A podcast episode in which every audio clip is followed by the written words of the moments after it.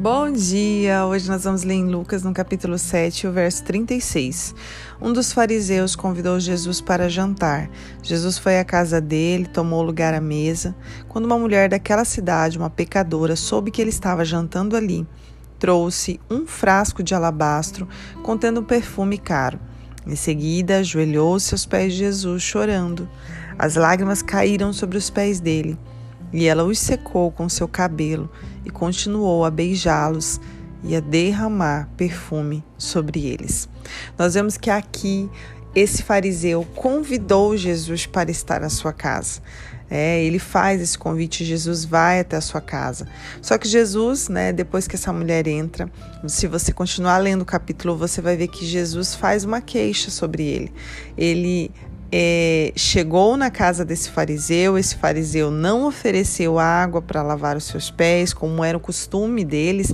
Aliás, eles estavam viajando, né? E eles usavam sandálias, então assim, o pó estava ali. Então, quando eles chegavam em alguma casa, era costume da pessoa é, oferecer água para que eles pudessem lavar os pés, né, estarem limpos, entrarem em um ambiente limpo.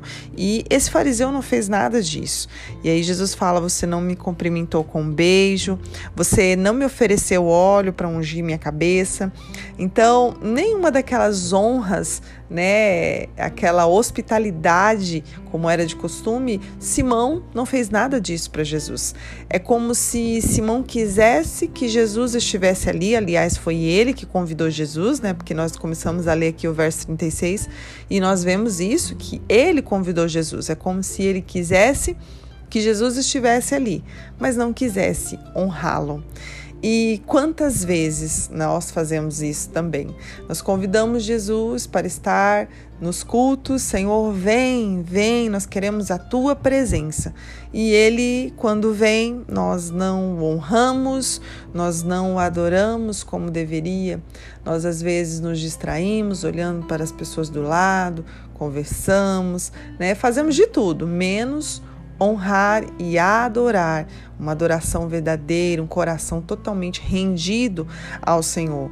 E a, o que é pior, né? Porque Simão, a, além de não honrar Jesus, ele ainda julga a adoração extravagante daquela mulher que não se importa com ninguém que está ali, é, ela sabe que Jesus está naquele ambiente e ela corre, leva aquele frasco de alabastro contendo aquele perfume, ela chora nos pés de Jesus, ela seca os seus pés com, com o seu cabelo, ela beija os seus pés, ela derrama aquele perfume sobre os pés dele.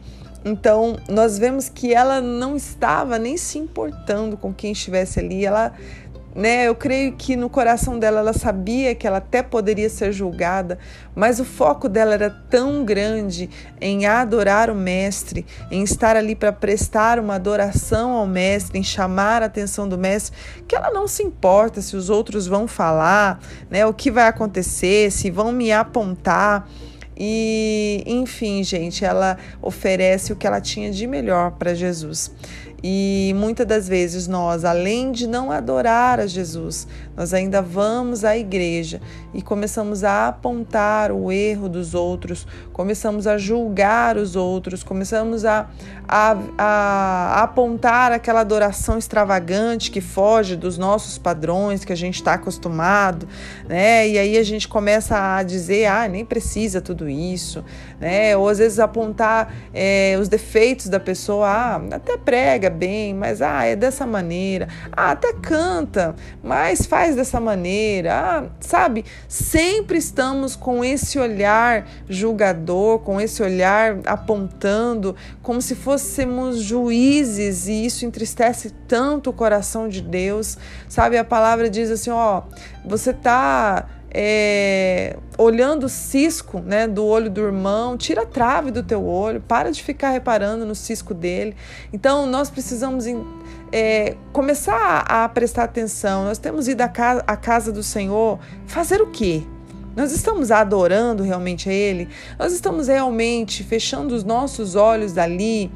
E não se importando quem está falando, né? E que maneira está sendo dirigido, ou quem foi ao culto, ou quem está do meu lado, enfim, sabe? Chegar assim e falar: Deus, eu vim com meu coração totalmente para ti, fala comigo sabe? E o Senhor usar, é, porque Ele usa e trazer palavras assim, fechar o teu olho e nem, nem pensar, ah, é fulano, é ciclano que está falando. Não, é Deus que está falando comigo.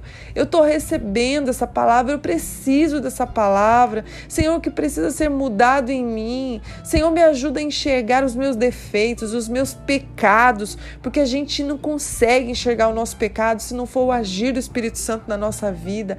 É só Ele que consegue. Então, às vezes, nós olhamos para nós, e se você está nesse estado de olhar para si e falar, mas qual é mesmo o meu pecado? E às vezes ter tanta facilidade de enxergar o pecado do irmão, de enxergar o erro, o defeito do irmão, se você está neste lugar, né, que às vezes é tão difícil da gente reconhecer isso, mas eu peço que nessa manhã você pergunte ao Espírito Santo de Deus, eu estou neste lugar, né, o que precisa ser mudado em mim, porque se eu continuar neste lugar, o Senhor me rejeita. O Senhor não quer um coração assim. Nós precisamos ser purificados, os nossos olhos purificados, o nosso coração purificado. Nós precisamos olhar para as pessoas com compaixão, com amor de Cristo, parar de julgar, parar de condenar, parar de dizer, ah, mas ela está pensando dessa maneira, mas ele está pensando dessa maneira, sendo que ninguém te falou isso, é só um, uma hipótese da tua mente, do, sabe? E, e é dessa maneira que Satanás trabalha. Então, não deixe que ele tire o seu foco. Vá à casa do Senhor para adorá-lo. Faça uma adoração extravagante. Não se preocupe, né? É, com as pessoas que vão falar é, nós precisamos se preocupar sim, não sermos esse fariseu, não sermos como Simão, sabe, de estarmos tão focados em determinadas regras, em determinadas coisas que nós aprendemos daquela maneira e ser exatamente como a gente quer, sabe? Às vezes a gente está sentado ali para receber, mas a gente está tentando controlar aquilo que está acontecendo ao invés de receber do Espírito Santo aquilo que ele tem derramado. Então, abra o teu coração nesta manhã, que você venha perguntar ao Senhor em que estado você está, para que o Senhor venha abrir os teus olhos e que você esteja neste lugar desta mulher aqui, sem se importar com ninguém, somente ir para adorá-lo. É, e jamais no lugar de Simão, o fariseu, jamais nesse lugar. Então vá à casa do Senhor para adorá-lo. Não somente a casa do Senhor, mas onde você estiver, adore ao Senhor sem se importar. Faça aquilo que o Espírito Santo tem te mandado, porque é Ele quem te guia. Pai, muito obrigada por essa palavra. Nós sabemos que nesse verso o Senhor disse que quem muito é perdoado, muito ama. E nós precisamos, Senhor, nós precisamos do teu perdão, Pai. Nós precisamos do teu perdão porque somos errantes, somos falhos, somos sujos, somos imundos, Pai. Somos é, miseráveis, somos temos um olhar contaminado, um coração sujo, mas nós te pedimos nesta manhã, purifica-nos, Pai. Abra os nossos olhos para enxergar os nossos pecados. Abra os nossos olhos para que nós possamos chegar diante de Ti com esse coração purificado, limpo. Sabe, Pai, que que venha subir a nossa oração e a nossa adoração como um cheiro suave e não como um odor, Pai, porque muitas das vezes nós estamos achando que estamos adorando, mas não é uma adoração, é, é tudo menos adoração, e aí tem chegado às tuas narinas como algo que fede, porque se não há purificação que provém de ti, Pai, não há limpeza, não há perfume. Então, nós queremos, Pai, o teu bom perfume, e é só se parecendo contigo que nós vamos exalar esse bom perfume. Então, nós te pedimos, tenha misericórdia de nós nesta manhã, Pai. Tenha misericórdia de nós nesta manhã. É o que eu te peço em nome de Jesus. Amém. Deus abençoe seu dia.